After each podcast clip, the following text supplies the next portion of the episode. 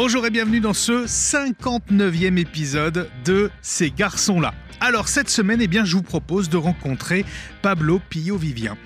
Pablo est rédacteur en chef de la revue Regard. Il est aussi passé par le Parlement européen en tant qu'attaché parlementaire, par le Sénat également. Et vous l'avez probablement peut-être euh, déjà vu débattre sur les plateaux euh, télé de BFM ou autres chaînes d'infos. Oui, Pablo est un excellent débatteur. Vous allez très vite le comprendre, très entré à gauche de l'échiquier politique. Avec lui, nous aborderons des thèmes aussi diversifiés que l'homosexualité, l'enfance, les études, ses engagements également. Bref, c'est une rencontre très riche, sociale, humaine, pleine de combats que je vous propose cette semaine avec Pablo Pio-Vivien. Bonjour Pablo. Bonjour, bonjour Nicolas. Pablo, tu connais le principe. Euh, quel est le plus ancien souvenir que tu aies de toi, de ton enfance le plus ancien souvenir de moi, c'est un souvenir, mais je ne sais pas si c'est vraiment mon souvenir ou le souvenir que mes parents ont voulu que, que, en fait de moi-même. Euh, c'est ma mère qui m'a enregistré et euh, en train de dire mes premiers mots. Et euh, ces premiers mots, c'est assez drôle, c'était à peur. Je faisais que répéter ça. J'ai répété ça pendant plusieurs semaines. C'était les premiers mots que j'ai dit avant maman, avant papa. Je disais à peur, à peur, à peur. Dès qu'on m'apportait quelque chose, je disais à peur en disant, en, disant que je ne voulais, que je refusais en fait de participer à, genre euh, à une histoire, à genre récupérer un verre d'eau. Tout me faisait peur. Voilà, c'est ça le premier souvenir que j'ai de moi-même. Ah, c'est étonnant ce, ce, mot, enfin cette, euh, c'est à peur. Euh, c'est et t'as pas d'explication particulière? Ah bah, je, je, m'en souviens plus. En fait, je m'en souviens plus vraiment puisque genre euh, je devais avoir, euh, je sais pas, trois, un peu plus de trois ans et que euh, et que j'ai juste cet enregistrement en boucle que ma mère avait fait de avait fait de moi. C'est, je ne saurais pas l'expliquer. Après, ma mère explique beaucoup de choses à partir de ce peur par rapport à qui je suis devenu et genre et genre les, les, combats que je porte en me disant de toute façon tu as toujours été un peu heureux et que finalement toute ma vie en fait ça a été travaillé à euh, euh, dépasser ce caractère peureux que j'avais euh, en moi et essayer de devenir un homme courageux. C'est la vision de ma mère de moi-même. En tout cas, moi, j'ai pas l'impression que tu sois peureux, mais on va y revenir. Il est comment le, jeune Pablo euh, à, l'école, dans cette enfance-là? Il est, il est comment? Oh, il est, Je pense qu'il est assez chiant. il est assez, euh, il est genre premier de la classe. Euh, il ah est, oui, oui, il parle tout le temps. il a toujours des choses à dire sur à peu près tous les sujets.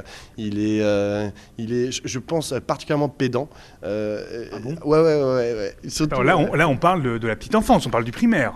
Ah ouais, ouais, mais même en primaire. Hein. Enfin, à moi en primaire, j'avais une, une très, très. Alors, pas forcément une haute opinion de moi-même, mais une haute opinion de qui je voulais euh, être. Et, euh, et notamment, euh, j'habitais dans le 13e arrondissement à, Paris, pas loin de la BNF, de la Bibliothèque nationale de, de France. Et, et, je me souviens qu'on l'avait visité, je crois, en CP ou en CE1. Ouais que euh, j'avais vu euh, tous ces livres en fait qui étaient, qui étaient entreposés. Et, euh, et je m'étais dit à l'époque, enfin en tout cas j'en avais fait, j'avais expliqué à ma mère, j'avais dit oh, mais qu'est-ce que c'est que tous ces livres? Comment je vais faire pour tous les lire en fait? Parce que genre c'était ça me paraissait naturel si je voulais être aussi intelligent que les adultes les plus intelligents que, que j'entendais à la radio ou à la télévision qu'il fallait que je lise tous ces livres et ça me paraissait il y avait quand même des exactement il y avait des kilomètres et des kilomètres de rayonnage euh, il y avait il y en avait sur des dizaines d'étages. Je genre je n'y arriverai jamais. Donc c'est à, ce moment-là j'ai voilà. À ce moment-là j'ai eu un peu peur en fait de qui j'allais de qui j'allais devenir. Et euh, mais voilà j'étais ce genre de personne. C'est-à-dire qu'il fallait que je sois euh, le plus cultivé que j'ai lu tous les livres que j'ai que j'ai vu tous les films que j'ai vu toutes les pièces de théâtre et ce depuis que j'ai depuis que je suis en CE1 alors après ça s'est un peu calmé quand même. Alors une, une autre opinion de toi je suis pas certain mais en tout cas une vraie envie de, de tout savoir, de tout apprendre, de tout connaître. C'est un peu ça. Mmh. Oui, oui, oui. Moi, j'avais un, modèle, euh, genre, euh, des, très jeunes. J'avais découvert un type qui s'appelait Pic de la Mirandole. Euh, donc, c'est un, auteur, on va dire, du, du, entre le, de, de, la Renaissance italienne, qui précisément portait dans son, dans son discours et dans, son, dans sa façon de voir le monde justement cette culture universelle, c'est-à-dire mm. qu'il savait tout. Il était, mais d'ailleurs comme d'autres génies de la Renaissance, hein, à commencer par voilà, de Léonard de Vinci, mais, mais c'était pas le seul. C'est-à-dire c'est des gens qui maîtrisaient à la fois les humanités, qui maîtrisaient les sciences et les techniques, qui maîtrisaient l'art, l'art pictural, qui savaient faire des sculptures, qui savaient, qui savaient absolument tout faire. Et, et, moi, ce, ce, genre de personnages ont toujours été des, alors je vais dire des modèles. C'est absurde parce que je, en rien en fait je ressemble à ces gens, mais ont toujours été les personnes que j'admirais le plus. Et, euh, après, euh, voilà, je, me suis déconstruit. J'ai, au fur et à mesure de mon, de, mon avancée en fait, euh, en âge et en maturité, j'ai déconstruit euh, ces, ces, ces, ces, fantasmes qui sont en fait un peu des bêtises, hein, de, qui sont des bêtises d'enfants. Comme on rêve de devenir Superman, il y en a d'autres qui rêvent de devenir un pic de la Mirandole. C'est absurde. Moi, c'est un peu plus, ça, relève un peu plus. je suis un personnage un peu plus phare, un peu plus, comment on dit, comme je disais, insupportable. Enfin, je veux dire, un mec qui veut devenir pic de la Mirandole au lieu de Superman on se dit mais c'est quoi ce type? Il est en sixième, tu vois, de quoi il me parle? Mais euh, ah, heureusement j'en suis revenu. Et il était comment alors le, le jeune Pablo euh, à l'école avec ses amis, en classe euh Oh, moi, j'étais genre quelqu'un de. J'ai eu une enfance vraiment très très heureuse, euh, à la fois euh, dans, enfin, dans ma famille et euh, à l'école. Mm. Donc, je, j'étais vraiment genre le, type qui avait plein d'amis, qui était, c'était, cool. Genre, d'ailleurs, mes amis de, de, primaire, de, de, collège et de lycée, je les ai gardés aujourd'hui. Sont toujours mes amis. J'ai toujours les, les. Je les vois toujours. Je les vois toujours, mais mm. c'est surtout c'est ma bande en fait. Ah oui. Genre, je veux dire, et surtout ma, ma bande de collège et de lycée, je ne les ai jamais euh, quitté, alors qu'aujourd'hui j'ai 33 ans. Donc, euh. une, vraie importance de l'amitié, alors on, le décèle très vite chez toi. Ah oui, oui, oui c'est très important. C'est même euh, aujourd'hui la, raison pour laquelle je suis engagé dans, dans, à gauche. c'est principalement à, cause ou plutôt grâce euh, à mes amis et à ma famille. C'est-à-dire mm. que leur regard compte énormément. Euh, j'ai commencé par exemple par faire du, conseil en affaires publiques. C'était mon, premier boulot, mais parce que j'avais euh, je sais pas, 23, 24 ans et que je savais pas quoi faire et qu'on m'a proposé un poste dans ce, dans ce type de, de structure. Euh, et la raison pour laquelle j'ai démissionné, c'est parce que ma famille et mes amis m'ont dit Mais qu'est-ce que tu fais? Genre, tu ne peux pas faire ça. Parce qu'ils sont trahis tes valeurs? Exactement, je trahissais mes valeurs. Genre, ils ne, ils ne, comprenaient pas ce que je faisais. J'ai même eu. Ils étaient très durs hein, à, mon, à, mon, à mon égard. Et, euh, et donc, c'est pour ça que j'ai dit Bon, c'est vrai, ils ont raison. Au bout d'un moment, il faut, il faut changer, etc. Donc, euh, oui, ça, ça, a toujours été très important. Mon inscription, en fait, dans un, dans un réseau social, qui n'est pas un réseau social numérique, mais qui est un vrai réseau social, euh, et, familial, c'est c'est pour moi, ça fait partie de ce qui compte le plus, euh, au-delà, au-delà même de la, de la politique. Plutôt bon élève, alors on, l'a compris, jusqu'au bac? Ouais, ouais, ouais, même après, j'ai toujours été genre un bon élève, euh, un mec genre qui le soir travailler ses fiches. Euh, enfin, je veux dire, je refaisais, euh, j'écris, je faisais des fiches en fait des cours que j'avais la journée euh, depuis depuis le collège. Donc oui, j'étais j'étais j'étais un bon élève. J'ai eu des bonnes notes au bac. j'ai fait une scolarité où genre j'ai suis allé, j'ai fait plusieurs licences. Je suis allé à Sciences Po, Paris. Voilà, enfin, c'est vraiment rien là que de très normal. genre, enfin, très normal pour un bon élève parisien, bourgeois pas une éducation sans, sans anicroche. C'est marrant parce que tu viens d'utiliser, et je voulais qu'on parle de tes engagements, mais on va s'arrêter sur ce terme de euh, bon élève bourgeois. Tu l'entends comment ce terme bourgeois? Puisque toi-même, tu te qualifies plutôt comme étant, et c'est très clair, de gauche, avec un environnement familial et amical de gauche c'est pas très bourgeois ça. Euh, non, c'est vrai, mais euh, j'ai parfaitement conscience en fait d'appartenir. Mes parents, c'est pas des milliardaires, hein, ils détiennent pas des outils de production de ouf. Je, je, suis un militant de gauche, Vraiment, c'est comme ça que je me considère. Mais lorsque en face de moi, j'ai un militant de gauche, mais qui en plus est un ouvrier, mais qui en plus euh, est quelqu'un qui a des conditions matérielles de vie qui sont euh, pas les mêmes que les miennes, qui sont plus dures que les miennes, mhm. ben, j'estime que ma parole, elle vaut moins que la sienne. Et euh, la sienne est plus importante. Et, euh, je, me souviendrai toujours, c'était Assa Traoré euh, qui m'avait dit dans une interview, c'était au moment où il y avait une loi qui passait à l'Assemblée nationale, une loi absolument horrible, sûrement sur, la police ou je ne sais plus quoi. Et elle me disait, moi, si j'avais été député, jamais je, n'aurais quitté l'hémicycle. Je me serais accroché avec mes griffes en fait dans, le, dans, le, dans, le, dans, le, dans les fauteuils de l'hémicycle et j'aurais lutté de toute mon âme. Elle, et, en fait, et elle sous-entendait par là même que euh, les députés qui n'étaient pas dans la même situation qu'elle, parce qu'elle, elle a, elle, a, elle a perdu son frère en fait à cause de violences policières, euh, elle sous-entendait que euh, c'était, c'était cette expérience en fait qu'elle a vécue dans, dans, sa chair au plus profond de son, de son ventre, de son cœur, mmh. qui, qui, qui, qui, faisait que jamais en fait elle aurait, elle aurait abandonné ce combat. Alors que moi je me disais, moi par exemple, parfois je tiens, euh, bah, notamment sur les plateaux télé où je suis dans des débats euh, qui, sont, qui peuvent parfois être virulents euh, avec la droite ou, ou, surtout l'extrême droite. Je, je, me bats hein, et je le fais vraiment aussi avec, avec mon cœur et avec mes tripes. Sauf que une fois que euh, ben, je, passe la porte du studio, ben, je rentre chez moi et en fait chez moi tout va bien. Et j'ai jamais eu cette expérience. Moi j'ai jamais eu l'expérience de la faim, j'ai jamais eu l'expérience véritablement de la peur, euh, de la police, euh, j'ai jamais eu, eu l'expérience de la violence. Donc en fait tout ça, ce sont des choses que je, veux bien m'en faire le, le porte-parole, le, le messager, mais je sais les limites que ça a de ne jamais les avoir vécues tu t'en parles avec une conscience folle, c'est-à-dire que tu et, peu de politiques d'ailleurs, parce que tu n'es pas politique hein, d'ailleurs, mais euh, peu de politiques d'ailleurs ont, le courage d'admettre ça, et c'est peut-être d'ailleurs euh, un, un, tort. T'en as eu conscience à, à quel âge ça, d'être euh, plutôt d'un milieu, on va dire, d'un bon milieu plutôt un peu privilégié? J'en ai eu conscience en fait à partir du moment, en fait il n'y a pas si longtemps que ça, c'est à partir du moment où je me suis euh, euh, véritablement politisé, c'est-à-dire le moment en fait où je suis arrivé à Regard, qui est euh, la revue dans laquelle je travaille aujourd'hui, et ce depuis six ans. Mm. Donc c'était en 2016, je suis arrivé à Regard, et là, j'ai Regard, c'est une revue euh, communiste, mm. euh, donc qui n'est plus un, comment dire, un outil, qui n'appartient plus au Parti communiste français, comme ça a pu être le cas, voilà, qui est indépendante, mais ça a été, ça appartenait au Parti communiste entre 1928 date à laquelle ça a été créé, la revue a été créée, jusque en 1900, je crois, 80, 99, quelque chose comme ça, ou 98. C'est récent. Ah, exactement.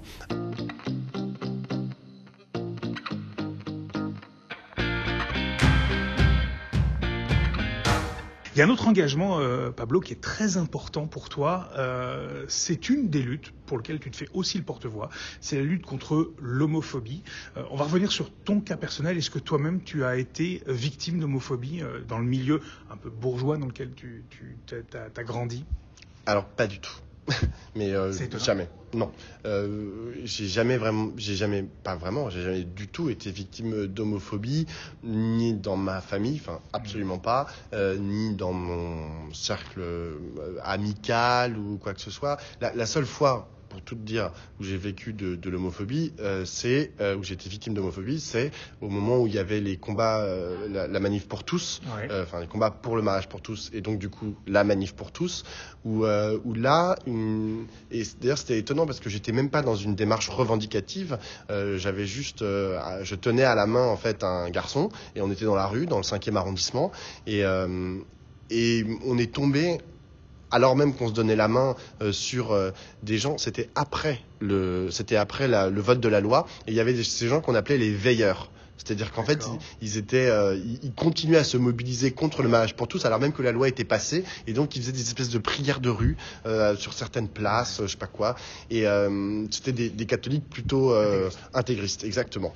Et donc, je, je passe avec mon copain, genre en lui tenant la main, et là, je, vois ces gens debout en train de, psalmodier des choses que je ne comprenais pas tellement. Et donc, on s'approche gentiment et on leur demande, euh, on leur dit, ben, en fait, je voulais savoir ce qui se passait.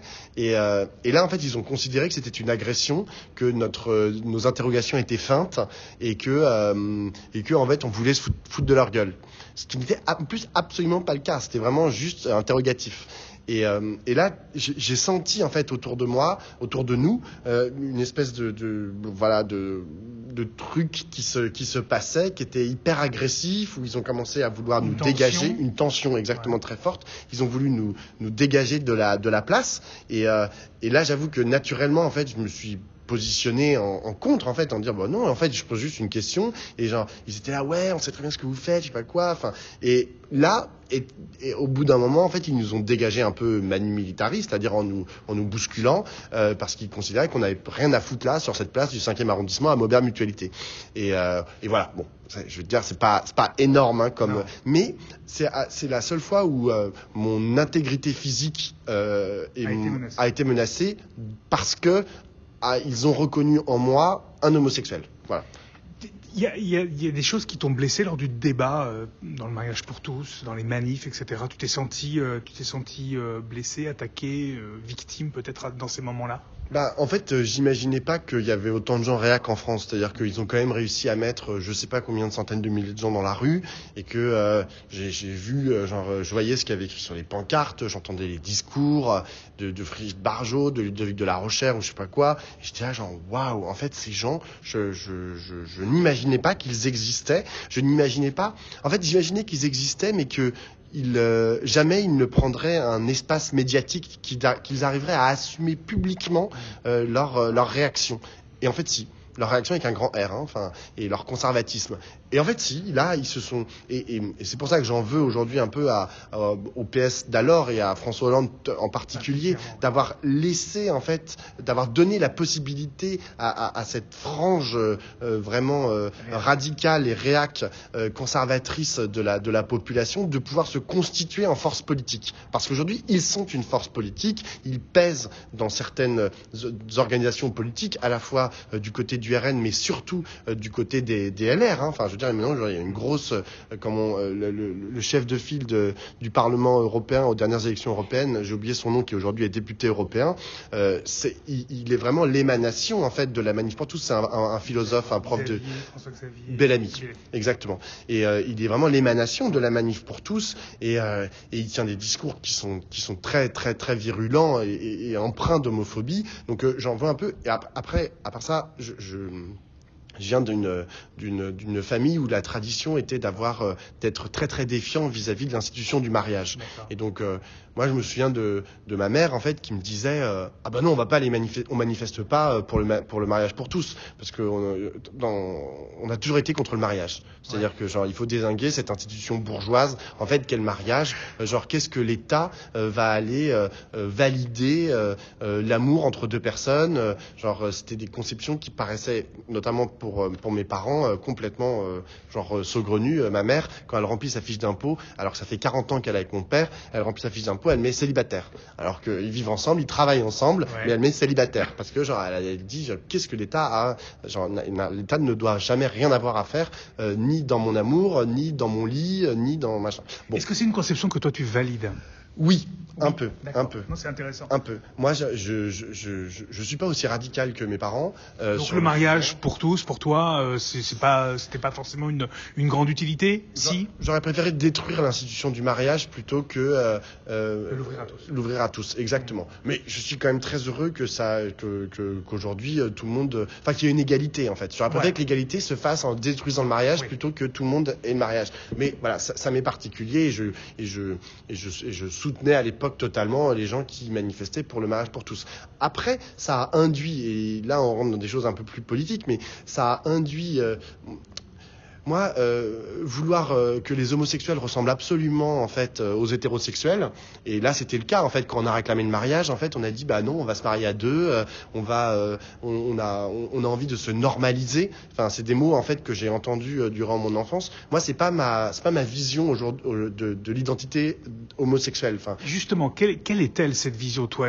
Tu es contre la normalité, justement, le, c'est, c'est l'hétéronormalité en fait. Exactement. Je suis contre l'hétéronormalité. Après, honnêtement, euh, je, je comprends tout à fait euh, les gens euh, qui, exactement, qui ont envie d'être euh, genre normaux, d'avoir, au lieu d'avoir une femme, ils ont un homme, et Voilà. voilà, et tout va bien. Et puis ils ont un, un pavillon, un chien, et, et je sais pas quoi, Et des enfants, et une mono-espace, exactement. Si c'est ça, mais ce qui me, ce qui me, parfois, ce qui, ce qui m'interroge, c'est que j'ai- toujours considéré que les luttes homosexuelles tenaient leur force de la, du fait qu'ils étaient un peu à, à l'écart queer exactement. Ils étaient bizarres, ils étaient genre ils regardaient la société de travers et ils avaient du coup des propositions à faire à la société qui étaient complètement différentes de ce que les hétérosexuels par exemple pouvaient pouvaient porter, notamment euh, pour un truc sur un truc qui est euh, hyper important qui s'appelle la famille. C'est-à-dire que de, comment on a fait pour accepter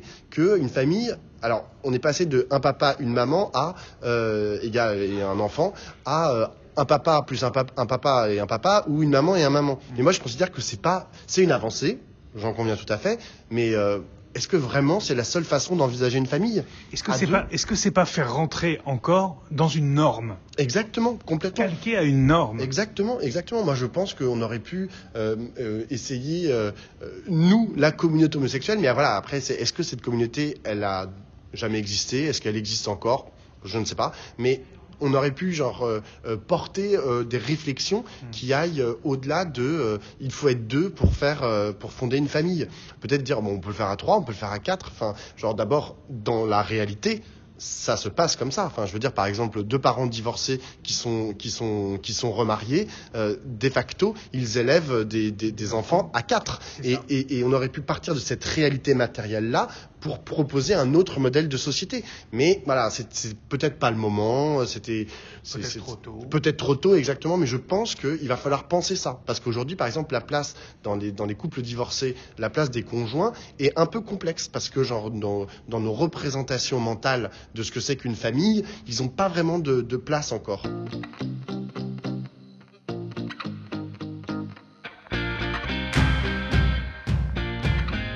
Il y a autre chose aussi euh, sur lequel il faut euh, vraiment parler. Euh, dans les luttes, il y a aussi les luttes pour la transidentité, les luttes pour le choix de son genre. Est-ce que là aussi, ça va pas assez vite en France, clairement? Bah, je ne sais pas si ça va pas assez vite. En tout cas, euh, parce que là, encore une fois, il y a la question de la norme, la norme législative, les décrets, les blabla. Euh, là, c'est clair que ça va pas assez vite. Là, il faudrait que ça aille beaucoup plus vite. après, il y a aussi la société. Et aujourd'hui, je vois que notre société, euh, malgré certaines personnes qui tiennent des discours progressistes et, et qui, veulent, qui veulent précisément qu'on aille, qu'on aille vite sur ces questions de, de, de, de, de transidentité, il y a une partie de la société en fait qui résiste, qui résiste très fortement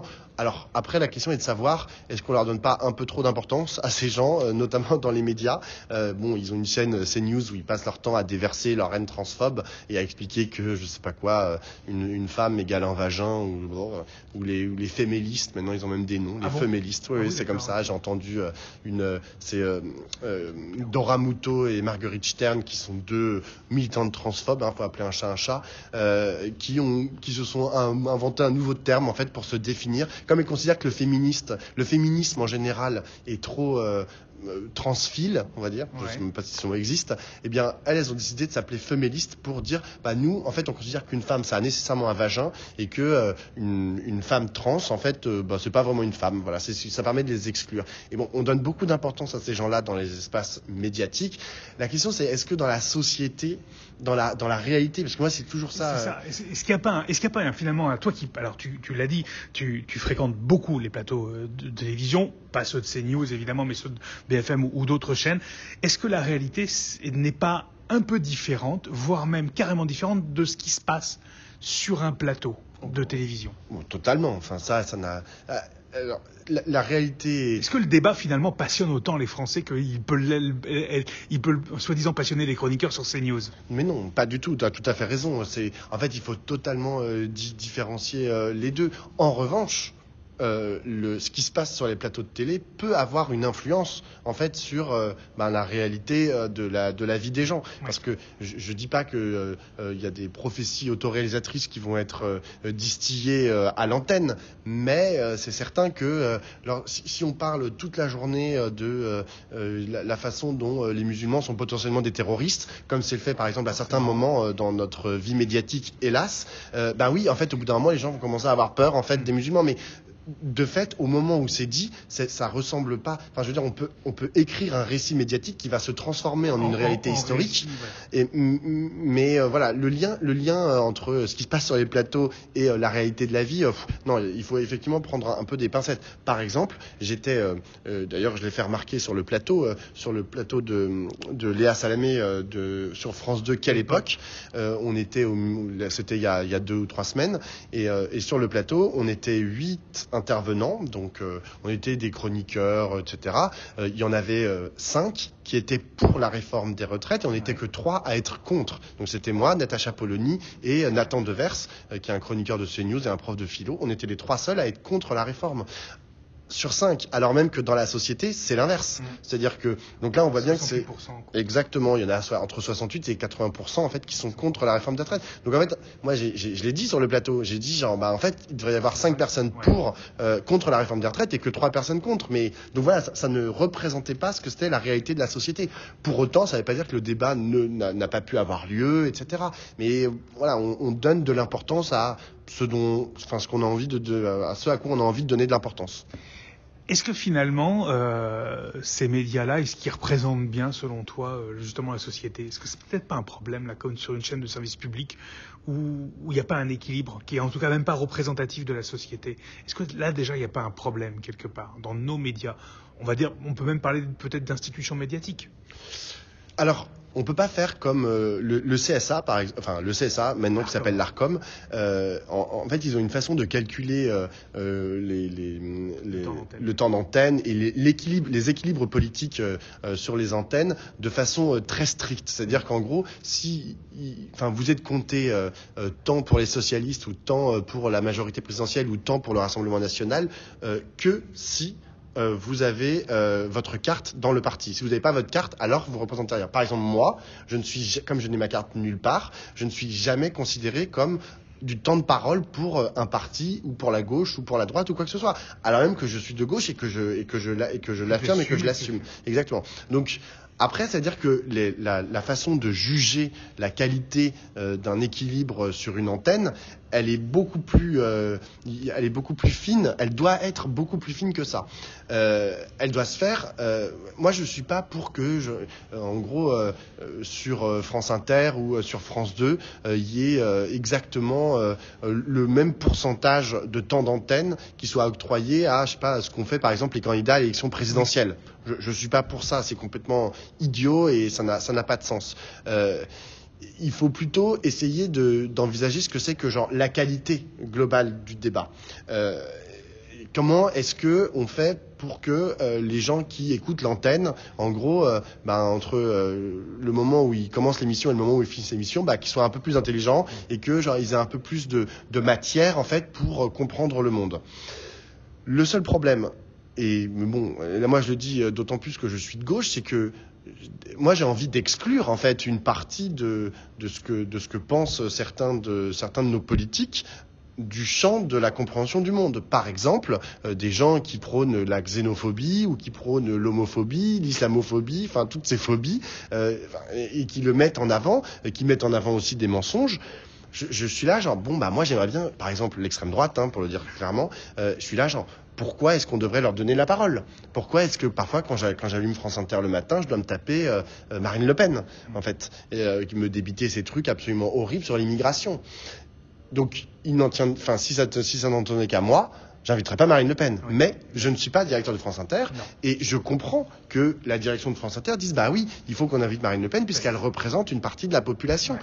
Mais après, charge à, euh, en l'occurrence aux journalistes, exactement, de réussir à tenir, à la fois tenir son antenne, c'est-à-dire pour pas qu'elle raconte n'importe quoi, et la contredire lorsqu'il lorsqu'il faut le faire. Mais ça, Pablo, c'est du fact-checking. Et ça, c'est techniquement très compliqué à faire quand on est à l'antenne, vérifier chaque affirmation parce qu'elles sont, euh, elles sont souvent euh, affirmées avec force, avec virulence, et puis euh, et, de façon, enfin, elles sont scandées très rapidement. Donc, il y a beaucoup d'infos qui arrivent, de fausses infos ou de faux propos basés sur des sondages biaisés, sur des, des informations tronquées ou, ou livrées de façon parcellaire. C'est extrêmement compliqué à l'antenne, ça. Tu as tout à fait raison, et, euh, mais il n'y a pas que le fact-checking. Parce que le, le, le, le fact-checking, effectivement. Ou aussi, faudrait- on peut avoir aussi beaucoup, beaucoup préparé son interview, ce qui demande un temps. Exactement. Non, mais c'est vrai. Et, c'est- et là, et en plus, euh, là, on parle de France 2 ou France euh, ou les, les radios France où il y a des émissions tous les jours. Donc, Oui. euh, il n'y a pas de, de temps de préparation infini euh, de- pour toutes les interviews. Très dur. Mais tu, tu parles de la question du fact-checking. Effectivement, le fact-checking, parfois, c'est compliqué à faire. Mais moi, je te parle même pas, en fait, d'un- mensonge éhonté euh, sur, euh, je sais pas, euh, le nombre de gens qui rentreraient sur le territoire français de façon illégale tous les ans. Par exemple, ça, s'il dit n'importe quoi, toi, tu dois être, en tant que journaliste, dans- Capable. de le contredire. Mais moi, je te parle même pas de ça. Moi, je te parle de juste quelqu'un qui, par exemple, est d'extrême droite et te dit, écoute, bah, moi, les musulmans, genre, les musulmans, ça me fait peur. Genre, euh, ça me fait peur parce que potentiellement, euh, moi, je pense qu'ils peuvent être des terroristes. En, en disant ça, il n'y a pas de fact-checking à faire, tu vois. Genre, c'est juste hyper problématique. Enfin, c'est même insupportable. Ah bah, moi, je, dem- je demande, moi, j'interromps la personne et je demande, mais en quoi vous avez peur d'un musulman? Qu'est-ce qui vous fait peur chez un Oui, mais voilà. musulman Oui, mais le problème, c'est que le, le- aujourd'hui, il y a une partie de la politique, enfin, parce que moi, je, je suis souvent face à des hommes et des femmes politiques sur des plateaux, et mais comme toi, tu dois en interviewer souvent, euh, je, je vois qu'il y a beaucoup de choses qui sont basées, en fait, sur leurs euh, leurs sentiments, leurs émotions, et que, euh, au bout d'un moment, euh, tu sais, ils te disent, par exemple, typiquement euh, sur euh, sur la, la, la question de l'insécurité, Euh, la question de l'insécurité, il y a des chiffres qui parfois sont avancés, et là, on peut faire du fact-checking, mais Aujourd'hui, le- ce qui intéresse par exemple la droite et l'extrême droite, quand on parle d'insécurité, c'est le sentiment d'insécurité. Et là, ils te disent ah bah oui, mais c'est pas vraiment les chiffres. Là, on en a rien à foutre en fait du nombre de si le nombre de cambriolages est en baisse, le nombre d'atteintes à la personne et d'agressions à la personne est en baisse. Le problème, c'est que le sentiment d'insécurité et ça, nous en tant qu'hommes et femmes politiques, quand Nous, on le, nous, on le voit. bien sur le On terrain. voit bien, exactement. Et là, tu es là, genre, hmm, tu peux rien dire. Tu vas pas fact-checker. Ils te disent un truc, tu vois, le sentiment d'insécurité. Ça veut rien dire, tu vois. Et eux, peut-être qu'ils ont un sentiment d'insécurité. Alors en plus, maintenant, ça va encore plus loin parce que maintenant, il y a carrément le sentiment d'insécurité culturelle qui te sortent, tu vois. Alors ça, c'est encore pire, tu vois. C'est carrément, ils ont pas peur de se faire agresser, ils ont peur de se faire grand remplacer. Ça ne veut absolument rien dire. Ça n'existe que dans leur tête. Mais voilà, il n'y a, pas de fact-checking. La seule chose qu'il y a à faire, mais là pour le coup, c'est pas vraiment le rôle du journaliste, c'est le rôle du politique, c'est de, de proposer un contre-récit qui soit suffisamment puissant pour écraser celui-là, pour que euh, leur, leur folie euh, du, de, de- grand de théorie du grand remplacement, qui sont complètement absurdes et fantasmées, euh, n'aient plus voix au chapitre et que les gens n'y croient plus. Mais, mais pour le coup, c'est pas aux journalistes en fait de faire le boulot sur le grand remplacement. Enfin, moi, c'est ce que je crois, parce que à, à part dire euh, bon, bah, regardez les chiffres, il y a que 1%, euh, je sais pas quoi, 0, 0,1% de la population, euh, je sais pas quoi. Et à, part faire ce, ce fact-checking là que les gens en fait ont du mal en fait à prendre en considération. Je, crois que voilà la, la question de la construction du projet alternatif et notamment du projet de gauche est le seul à même en fait à venir à bout de ces de ces de ces lubies de l'extrême droite.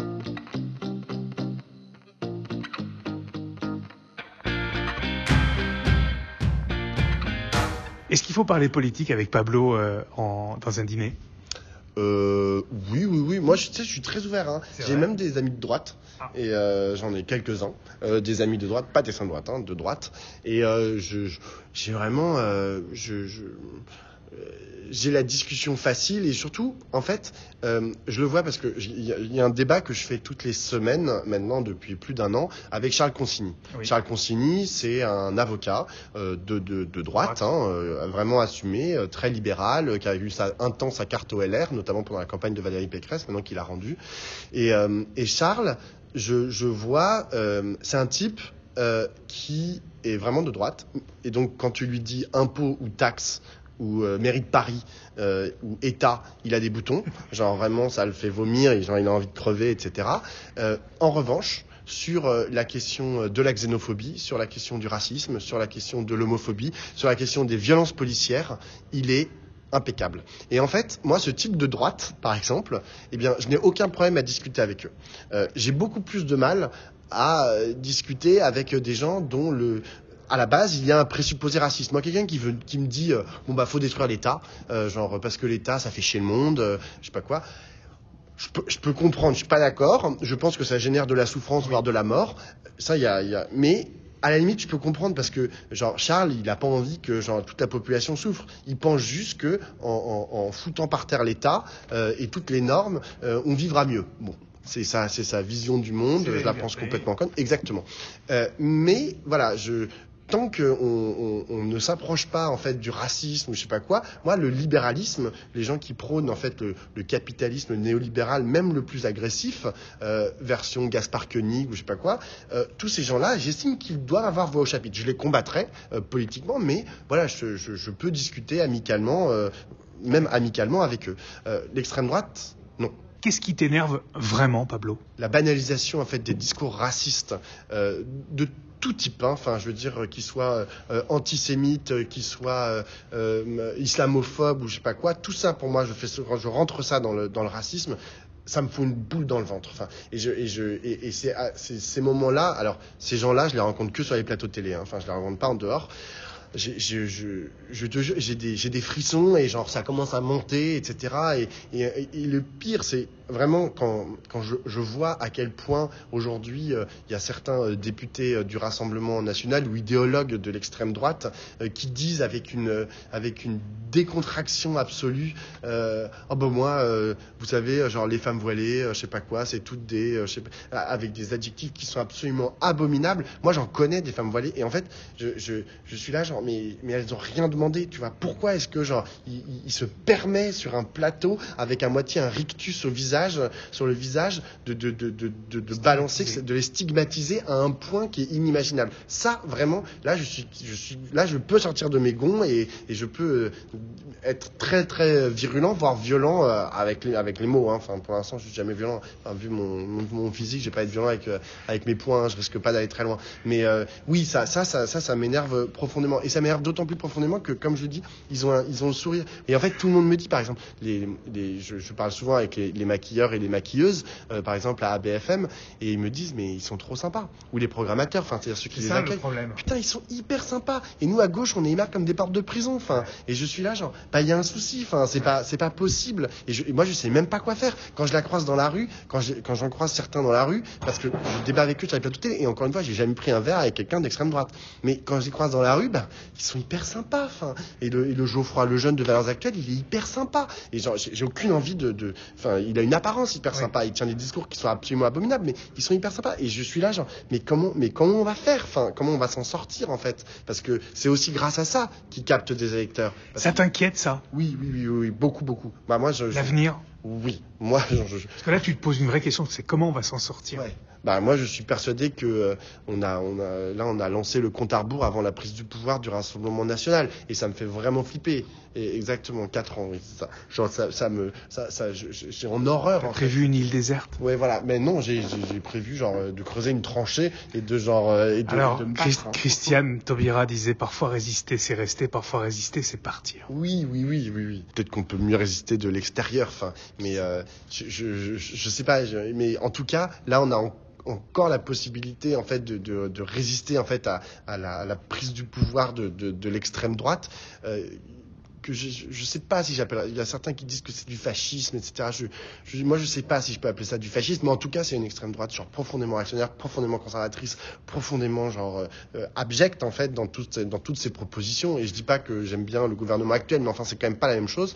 Euh, moi, j'ai voté Macron au deuxième tour euh, en 2017 et en 2022. Et s'il faut, je recommencerai en 2000, en 2027 malgré tout le mal que je pense de ce qu'il est en train de faire au pays.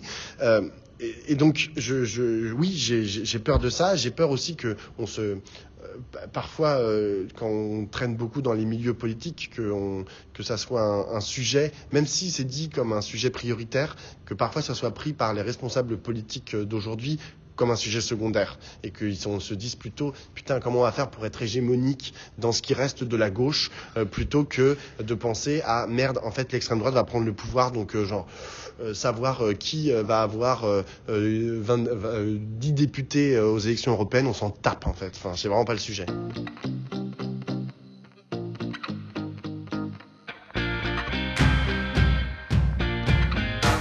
Connais le principe de ce podcast, euh, Pablo, c'est le mot de la fin, le mot de la fin, et c'est ton moment et je n'interviens pas. Alors ça va pas durer 10 minutes, hein, parce que quand même il faut savoir faire quand même des choses un peu courtes, sinon les gens n'écoutent pas. Euh, non, et moi j'ai envie de, de m'adresser à, au peuple de gauche, c'est-à-dire à ma mère. Non, je rigole. Parce que ma mère, ma mère, depuis quelques années, à chaque fois, euh, elle, elle, a l'impression qu'elle est le peuple de gauche. Et donc, quand elle ne comprend pas quelque chose dans la politique, elle dit Mais je comprends pas, ça parle pas au peuple de gauche. Et je suis là, genre, maman, c'est pas toi le peuple de gauche. Bon, bref. Donc, je vais m'adresser au, peuple de gauche, si tant est qu'il existe. Et j'ai envie de lui dire. Euh, prenons-nous en main. En fait, prenons-nous en main. Euh, ne laissons pas, en fait, les, les juste nos représentants, non, non, non, juste nos représentants euh, nous, euh, enfin, travailler pour nous. Euh, n'imaginez pas que parce que vous êtes aujourd'hui très éloigné de la politique, que vous ne comprenez pas, genre tous les tous les enfantillages en fait entre les différents partis, les différentes stratégies, ça vous paraît très loin, que vous n'avez pas voix au chapitre. Au contraire, au contraire, votre parole sera d'autant plus intéressante que euh, vous serez éloigné de genre, euh, la différence fondamentale entre euh, genre, le, papier à cigarette qui sépare la pensée d'un écologiste et d'un socialiste. C'est pas grave si vous comprenez pas ça. de toutes les façons, vos conditions matérielles d'existence, la façon dont genre, vous envisagez votre travail et dont vous travaillez, la façon dont vous envisagez votre avenir, la façon dont vous envisagez vos loisirs, vos temps libres, euh, la, culture. En fait, tout ça, c'est ça en fait qui doit faire aujourd'hui, euh, qui doit faire demain plutôt euh, le, socle de la pensée à gauche. Et d'ailleurs, je, c'est une pensée en fait que j'ai que en tête depuis maintenant quelques temps. je ne comprends pas pourquoi vous voyez, quand, quand, vous êtes avec vos potes, quand vous êtes avec genre votre famille, de quoi vous parlez? Vous parlez de, je sais pas, le dernier film que vous avez vu, euh, la série que vous êtes en train de regarder. Ça, c'est quand même beaucoup, beaucoup de gens, en fait, qui regardent des séries ou des films. Hein. Je, pense qu'on est sur plusieurs millions, euh, euh, voire dizaines de millions de Français. vous parlez de sport. je sais pas, le, dernier match de l'équipe de France, là, en, ce, week-end, par exemple, enfin, je sais pas quand est-ce que tu as diffusé ça, mais en tout cas, il y avait un match de rugby qui est quand même assez important. donc, c'est de ça, en fait, dont parlent les gens je ne comprends pas pourquoi la question, par exemple, de la politique euh, sportive euh, ou euh, la question des politiques culturelles, non mais c'est-à-dire que c'est du néant. Enfin, je veux dire, ça n'existe pas. Il n'y a absolument aucun discours politique sur ces questions-là. Alors, on a entendu par exemple, dans la mandature précédente, François Ruffin parlait de la disparition des petits clubs et dire qu'il fallait que les petits clubs de foot euh, y puissent vivre. Voilà, ça, par exemple, c'est un sujet qui est intéressant. Euh, sur la politique culturelle, par exemple, le fait que tout soit euh, sur, Netflix ou je sais pas quoi. Et d'ailleurs, il y, a aussi un discours, il y, y, a le discours des plateformes et de comment on finance le cinéma, etc. Mais moi, je dirais même que la politique, ça peut aussi être parler des films. Genre, c'est quoi aujourd'hui les esthétiques en fait dont, que, que, les gens aiment, que les gens regardent, euh, qu'est-ce qu'on écoute, etc. Les gens, mais la, politique est complètement euh, là, je sais pas. Genre, on nous annonce, euh, il y avait le, Super Bowl, il y a Rihanna qui a fait une performance. Ça faisait sept ans qu'on l'avait pas entendu chanter. le monde entier en fait a regardé ça. C'est une population mais énorme qui a regardé ça j'ai jamais, j'ai pas entendu un discours politique en fait euh, dessus. Mais pas dire euh, j'aime, j'aime bien, euh, c'était super, c'était pas super, mais réfléchir en fait comment est-ce qu'on peut parler de la performance de Rihanna, de, de, Beyoncé ou Diana Nakamura pour parler de, de chanteuses françaises. Et, et ça, il va falloir le réintégrer. Je suis en train de lire des textes de Malraux en ce moment. André Malraux, c'est un type de droite qui a été secrétaire d'État à la culture dans, le, dans les gouvernements de Gaulle de De Gaulle, euh, lui, il avait une pensée sur la culture, il avait une pensée sur l'esthétique. Alors on pouvait ne pas être d'accord, moi je suis d'ailleurs pas d'accord avec grand-chose de ce qu'il dit, mais il disait quelque chose, il faisait une proposition. Aujourd'hui, j'ai l'impression qu'il n'y a, plus de propositions en ces matières, alors que c'est ça aujourd'hui qui fait quand même le cœur de la vie de beaucoup de gens, avec le travail bien évidemment, euh, dont il faudrait, euh, dont il faut aussi parler et dont on ne parle pas assez. On parle du salaire, on parle de la réduction du temps de travail, mais il faut aussi à un moment parler du, cœur du travail. C'est quoi euh, Là, par exemple, le fait que tu me tentes ton micro, euh, genre depuis tout à l'heure, euh, c'est important le geste du travail, tu vois. Et ça, le, politique, parfois, il parle que du salaire que tu vas avoir en tant que journaliste et pas forcément de, en fait, le fait que toute la journée, en fait, tu tends ton bras, en fait. Et qu'est-ce que ça veut dire tendre son bras Genre le, geste de, le geste. Alors on parlait du geste ouvrier, mais le geste du travailleur en général. Et tout ça, voilà. Donc tout le monde peut avoir voix au chapitre en parlant. Voilà, si quelqu'un a une idée de comment est-ce qu'on peut parler du dernier single de Beyoncé, politiquement, et en avoir une pensée intelligente là-dessus. Mais venez, on en discute, et, et je suis sûr qu'on peut faire quelque chose, et on peut surtout se barrer la route à, à l'arrivée au pouvoir, donc, qui m'effraie au plus haut point, à peur, à peur, comme, comme, comme, je disais quand j'étais petit, de Marine Le Pen. Tout est politique. Merci beaucoup, Pablo. À bientôt. À bientôt, Nicolas. Voilà, c'est tout pour ce 59e et très riche épisode de Ces garçons-là. Je vous rappelle que nous nous retrouvons toujours sur les réseaux sociaux, notamment sur le compte Instagram de Ces garçons-là, sur le compte Facebook également de Ces garçons-là. Il y a également la chaîne YouTube Ces garçons-là podcast. Bref, autant de moyens très simples pour se parler, pour euh, vous aussi donner votre avis sur le podcast, votre impression également, peut-être poser vos questions aussi aux invités. N'hésitez pas à le faire, je, peux transmettre également des, questions à nos, à nos invités, bien sûr. Et puis, si l'envie vous en prend, eh bien, n'hésitez pas, surtout, c'est très important pour le podcast, à faire euh, euh, progresser, euh, à faire progresser le podcast, tout simplement en le notant sur vos applications d'écoute, quelques petites étoiles évidemment, qui nous font évidemment beaucoup, beaucoup de bien. Belle semaine à vous et à très vite dans ces garçons-là.